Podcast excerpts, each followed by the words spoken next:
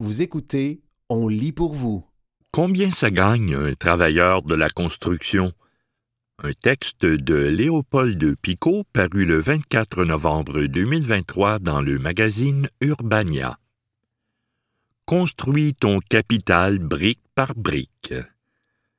Vous avez toujours eu envie de faire des choses de vos mains?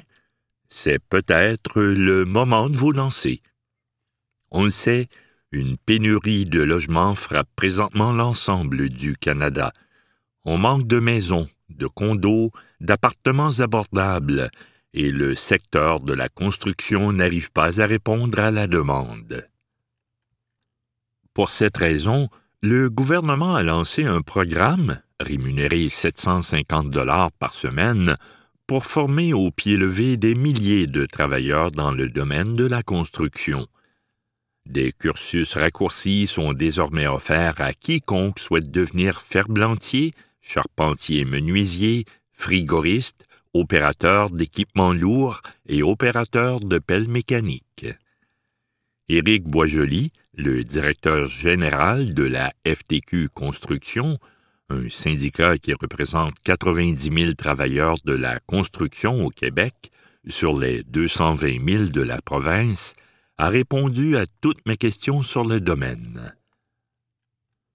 Un salaire selon la quantité de travail fourni. Déjà, impossible de savoir précisément combien gagne un travailleur de la construction. Tout va dépendre d'à quel point il a envie de travailler pendant toute l'année. Comme pour beaucoup d'autres métiers qui fonctionnent selon un modèle projet par projet, la plupart n'ont pas de salaire mensuel, mais sont plutôt payés à l'heure. Pour le salaire horaire, Éric Boisjoli explique que c'est sensiblement la même chose, selon le diplôme et l'expérience. Quand on est compagnon, c'est-à-dire que l'on a fait un certain nombre d'heures de pratique pour obtenir ce statut particulier dans le milieu, le salaire change. Présentement, le salaire moyen dans le domaine de la construction se situe autour de 43 dollars de l'heure. Et parce que les conventions collectives ne changent qu'aux quatre ans, le salaire horaire ne bouge pas trop. En revanche, tes revenus peuvent varier selon les mois de l'année ou même selon ta volonté de travailler. Si t'es du genre à jamais t'arrêter, que tu travailles bien, tu peux enchaîner les chantiers et faire grimper ton salaire vitesse grand V. En moyenne, un travailleur de la construction gagne 48 212 dollars par an, mais cela peut changer selon les métiers, qui demandent plus ou moins de compétences. Métier et salaire moyen en 2022. Couvreur, 34 673 dollars charpentier menuisier, 44 091 dollars. Opérateur d'équipement lourd, 46 443 dollars. Opérateur de pelle mécanique, 50 488 dollars. Ferblantier, 54 657 dollars. Frigoriste, 62 045 dollars. Source, nombre de salariés, moyenne des heures travaillées et salaire annuel moyen selon le métier et l'occupation, CCQ, avril 2023. Attention aux moyennes présentées dans ce tableau. Si un couvreur, un travailleur qui revêt les toits, a beaucoup de commandes parce qu'il est très expérimenté, il peut facilement faire doubler son salaire. Un charpentier qui a atteint le statut de compagnon a en moyenne un salaire annuel deux fois plus élevé que celui d'un apprenti. Son salaire annuel peut passer de 28 954 dollars à 57 127 dollars. Pareil pour le couvreur, dont le salaire d'apprenti se situe à 19 506 dollars et celui de compagnon à 49 134 dollars.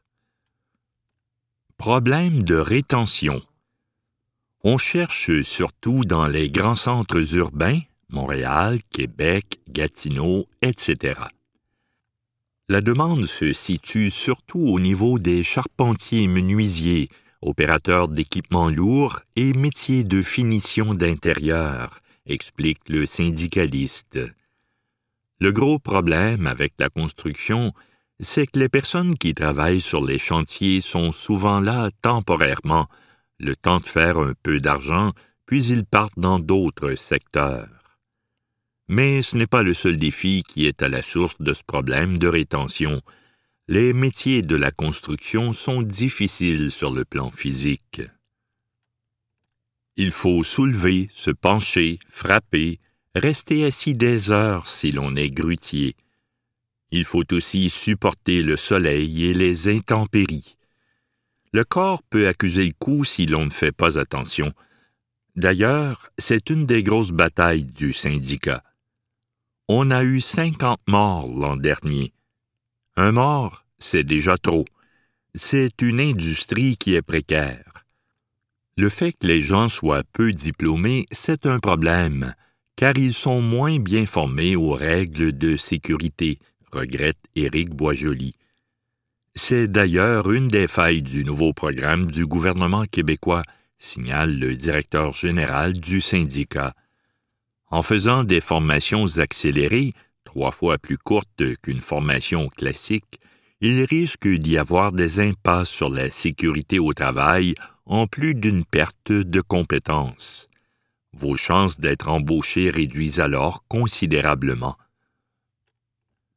Devenir un compagnon. Si tu veux te lancer ou te reconvertir dans le secteur de la construction, il vaut mieux délaisser les formations accélérées et devenir compagnon pour atteindre l'excellence et un bon salaire. On a plus de rétention du côté des personnes qualifiées. Au Québec, on a des volets d'apprentissage. Par exemple, pour obtenir son certificat de compétences compagnon, un charpentier menuisier doit avoir effectué six mille heures de travail, détaille Éric Boisjoli. Un détail à se rappeler, c'est que devenir compagnon, ce n'est pas pareil pour tous les métiers. Il faut compter 2000 heures dans une année d'apprentissage pour devenir compagnon opérateur d'équipements lourds et cinq années d'apprentissage pour un total de 10 000 heures pour obtenir le même titre en tant que mécanicien d'ascenseur. Ça peut valoir le coup de se renseigner sur l'exigence du métier qu'on vise avant de se lancer un milieu d'hommes. En revanche, le domaine demeure peu accueillant pour les femmes. Le corps de métier est en grande majorité composé d'hommes, regrette Éric Boisjoli. On a un problème de rétention de femmes au Québec. Les employeurs ont du mal à s'ouvrir et à s'adapter. Le secteur de la construction n'est composé que de 3% de femmes. Malgré tout, je les encourage à appliquer et à travailler de pair avec les syndicats. Par ailleurs, Boisjoli souligne que la plupart des syndicats de la construction ont un comité de travailleuses afin de faciliter leur insertion dans un milieu encore assez réfractaire. Mais Éric Boisjoli ne veut pas finir sur une mauvaise note. C'est quand même une belle industrie. On travaille à l'extérieur, on fait plein de tâches variées, c'est un beau domaine d'activité. C'était Combien ça gagne un travailleur de la construction? Un texte de Léopold de Picot paru le 24 novembre 2023 dans le magazine Urbania. Il a la clé du bureau greffée dans la main. Un texte de Florence Larochelle paru le 20 novembre 2023 dans le magazine Urbania. Littéralement. Ce n'était pas une figure de style. Quand je me suis entretenu avec Louis-Pierre Morin, je me suis dit Ça y est, on est officiellement arrivé dans le futur. La main du geek fini n'a pourtant rien d'anormal, en apparence. Vous aurez beau la regarder de très près, vous ne vous douteriez jamais qu'elle contient en permanence une puce qui lui permet de faire une panoplie de choses, dont déverrouiller la porte de son bureau. pourquoi avoir décidé de te faire poser une puce? Ça fait déjà quatre ou cinq ans que j'ai décidé de faire ça. À la base, j'en avais mis une pour ouvrir la porte chez nous. Quand je suis arrivé au bureau, tout le système d'accès fonctionnait avec des portes à cartes. Franchement, je trouvais ça tannant de toujours traîner des cartes. Alors, j'ai cloné le numéro de code de la porte dans la puce qui se trouvait déjà dans ma main. Concrètement, comment on fait ça? Il y a une petite bébelle qui s'appelle un flipper et qui est sortie il y a quelques années. C'est devenu bien populaire. En plus de lire et d'écrire toutes sortes de tags, ça permet de copier n'importe quelle carte de bâtiment instantanément. Tu scannes la carte, ça fait blip blip, ça stocke le numéro et tu peux le cloner n'importe où ensuite. Peux-tu juste ouvrir des portes avec ta puce? En fait, j'ai une puce dans chaque main. Dans les deux cas, elles utilisent une technologie qui s'appelle RFID, d'un côté, une puce me permet d'ouvrir des portes et de l'autre, une puce me permet de rentrer plein d'informations pour faire autre chose. C'est comme le tap avec le téléphone. Chaque puce ne contient qu'un kilobit d'informations, ce qui n'est vraiment pas grand-chose. Tout au plus, je peux stocker un numéro de téléphone, quelques mots de passe et une clé. Comment s'est passée la pose de la puce? Tu sais, les puces qu'on implante sur les chats et les chiens pour ne pas les perdre, c'est le même principe. Un Américain a repris cette technologie pour la revendre à des particuliers. La puce est placée dans une seringue stérile et on peut se l'injecter soi-même. Au début, je me demandais qui pouvait m'injecter ça en dessous de la peau de façon safe. J'ai demandé à quelques perceurs, mais personne ne voulait toucher à ça. Donc j'ai fini par le faire moi-même, un soir. J'ai suivi les instructions qui sont assez claires et ça ne m'a pris que quelques minutes. Puisqu'il n'y a rien dans cette région et que la peau est assez flexible, je l'ai inséré entre le pouce et l'index. En levant la peau, on peut y implanter la puce. Est-ce que c'est confortable? C'est une toute petite capsule de 2 mm par 12 mm de long. Si je touche, on peut sentir qu'elle est là, mais sinon, rien du tout. Ça fait quand même plusieurs années et je suis surpris d'à quel point ça ne me dérange pas. Et puis, c'est trop petit pour que ça sonne à l'aéroport. Rire. Quels sont les risques de la pose d'une puce? La plus grosse crainte que j'avais, c'était que ça s'infecte. J'ai été chanceux et je n'ai rien eu. J'avoue que je n'ai cependant pas consulté de médecin. Mais même s'il m'avait dit de ne pas faire ça, ça ne m'aurait pas fait changer d'idée, en fait. Combien a coûté la puce? C'était environ 150 dollars pour un petit kit. Ça vient avec des pâtes désinfectants pour préparer la peau. J'ai pris ça sur un site qui s'appelle dangerousthings.com. Rire. Penses-tu la faire enlever un jour? S'il fallait que je fasse un CAT scan à l'hôpital, il faudrait que je me la fasse enlever. Puisque la puce est en métal, la force du scanner l'attirerait hors de mon corps. Mais si je voulais la retirer, ça ne serait pas très compliqué. La puce se situe entre la peau et le muscle. Un petit coup de scalpel et on pourrait la sortir. Quelles ont été les réactions de ton entourage? Quand je rentre le matin et que je punche l'étage dans l'ascenseur, les gens me demandent Comment tu as fait ça? Quand je leur réponds J'ai une puce dans la main, ils ne me croient pas. Ils ne comprennent pas. Mais au final, c'est juste un petit gadget comme n'importe quel autre. C'était Il a la clé du bureau greffée dans la main. Un texte de Florence Larochelle paru le 20 novembre 2023 dans le magazine Urbania.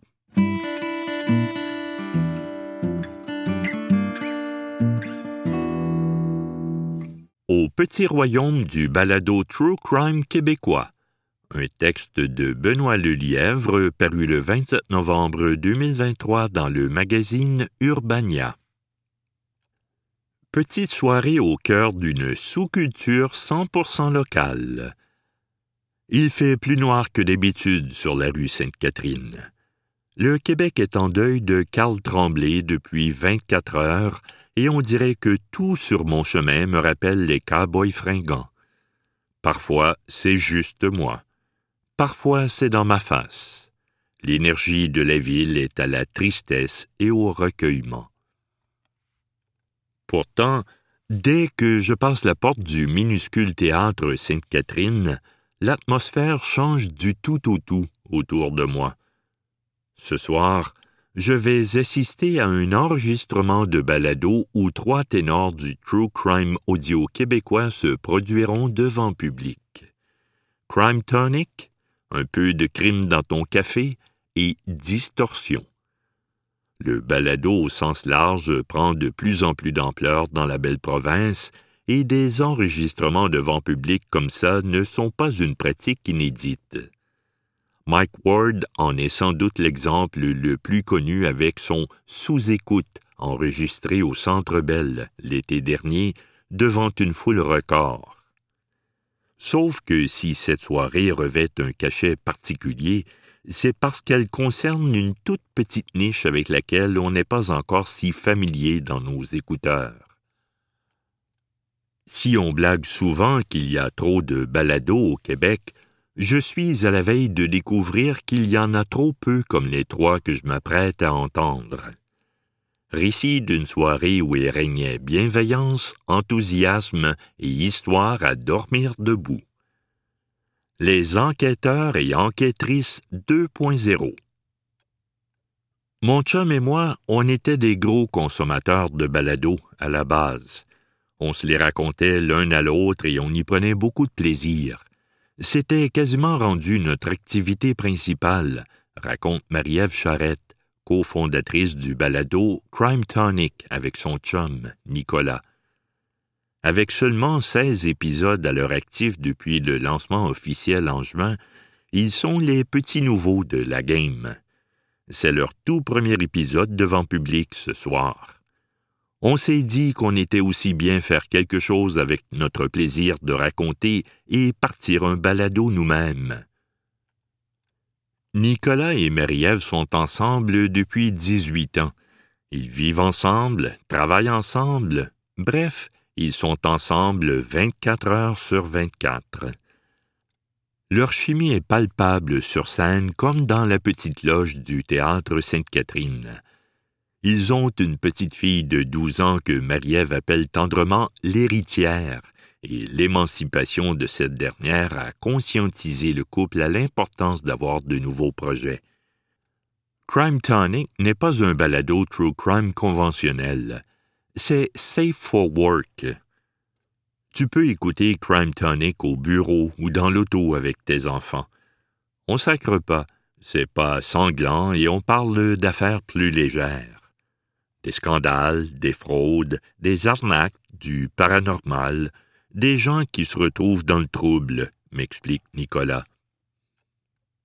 Pendant que je discute avec les membres de Crime Tonic et un peu de crime dans ton café, Émile Gauthier et Sébastien Lévesque, les animateurs de Distorsion mangent discrètement leur lunch dans un coin de la pièce pour ne pas nous déranger.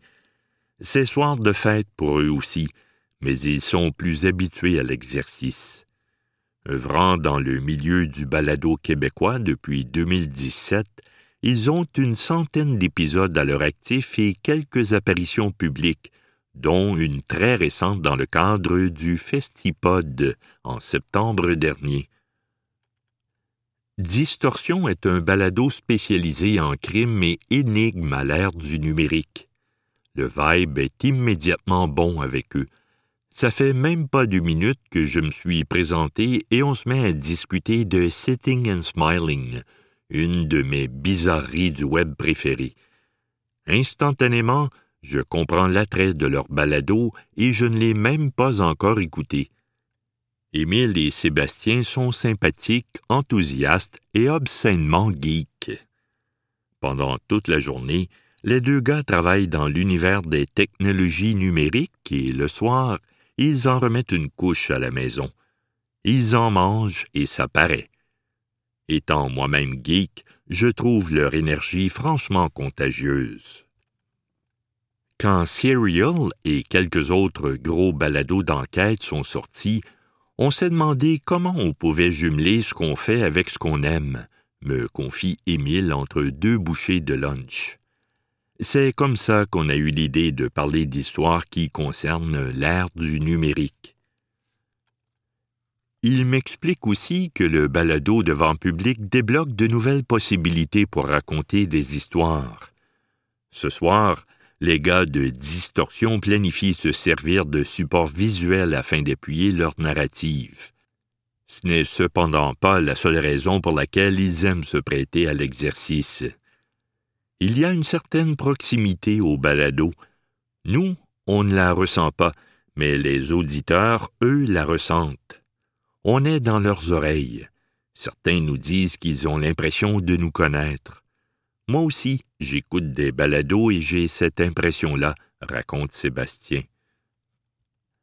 Vous écoutez Au petit royaume du balado True Crime québécois, un texte de Benoît Lelièvre paru le 27 novembre 2023 dans le magazine Urbania.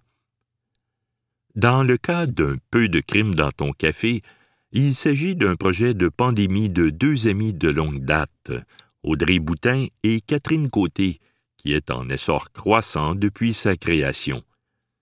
Comme quoi, un, pas tout le monde s'est mis à faire du pain à la maison, et deux, ce ne sont pas tous les projets de pandémie qui ont pris le bord après six semaines.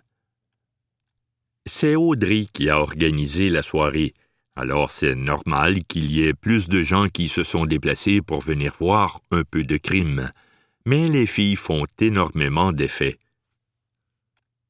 Les visages s'éclairent sur leur passage, un peu comme si elles étaient Taylor Swift et Miley Cyrus. On fait la file pour les rencontrer et s'acheter leur tasse à l'effigie de la soirée. Il faut dire qu'elles sont vachement belles. Les gens ont l'impression de les connaître, comme on a l'impression de connaître notre artiste préféré. D'ailleurs, quand Marie-Ève de Crime Tonic m'explique que c'est Audrey elle-même qui les avait contactés pour participer à l'enregistrement de ce soir, c'est plus ou moins à la blague qu'elle déclare Quand Beyoncé t'appelle pour partager la scène, tu dis pas non à ça. De l'autre côté du micro. Le théâtre Sainte-Catherine est l'une des plus petites salles de spectacle à Montréal mais elle est remplie à pleine capacité de cent âmes venues entendre des histoires à dormir debout. Parmi elles, Marc-André Roberge, un Rosemontois employé comme brasseur de bière. Il m'explique qu'une bonne partie de son travail s'effectue en solo et qu'il s'est tourné vers le balado pour lui tenir compagnie au milieu du bruit des machines. J'ai de la misère à m'expliquer pourquoi je m'intéresse moi-même au true crime alors je ne pourrais pas vraiment parler pour les autres. Je pense que c'est parce que ça parle à nos peurs, au quotidien. Celle de croiser un tueur en série, par exemple.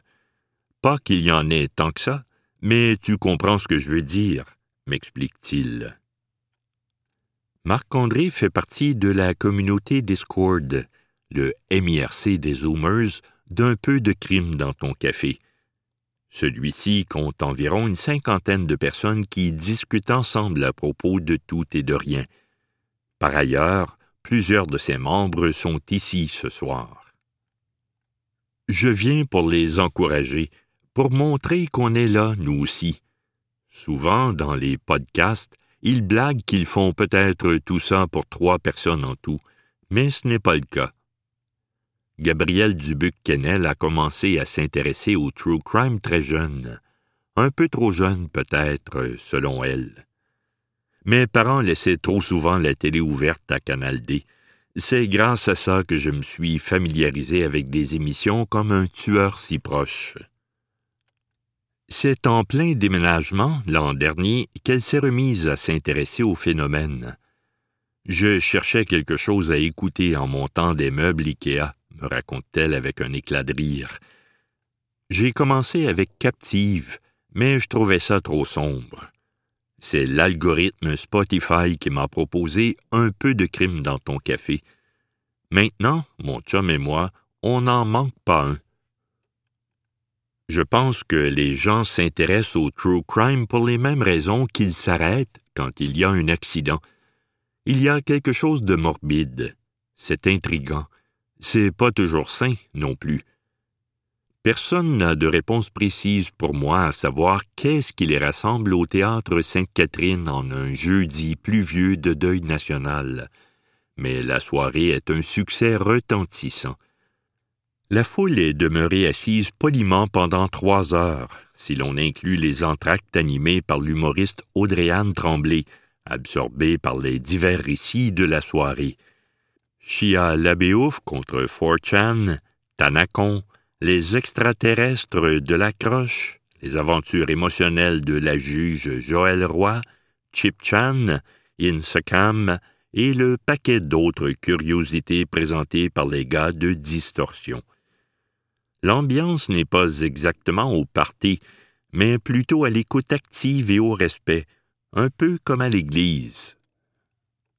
Pendant quelques heures, j'oublie presque que le Québec vient tout juste de perdre un de ses plus grands interprètes. La passion et l'enthousiasme de la centaine de fidèles s'étant déplacés sous la pluie est contagieuse. Personne n'est ici parce que c'est cool ou de bon goût, bien que, étonnamment, l'événement réponde aux deux critères. Les gens sont ici parce qu'ils aiment se faire raconter des histoires et par amour pour les personnes qui les racontent. C'est le parfait exemple d'une culture grassroots bâtie autour d'un phénomène qui prend organiquement de l'ampleur sans injection d'argent ni l'aide de campagne de marketing. Personne n'a essayé que ça devienne un phénomène rassembleur ça l'est devenu, tout simplement, un peu comme les veillées d'antan. C'était peut-être pas 90 000 personnes qui chantent ensemble sur les plaines ou cordées dans le centre belle, mais il y avait beaucoup d'amour dans l'atmosphère ce soir. Ça m'a fait du bien. C'était probablement ça, le but de l'exercice. C'était au petit royaume du balado True Crime québécois un texte de Benoît Lelièvre paru le 27 novembre 2023 dans le magazine Urbania.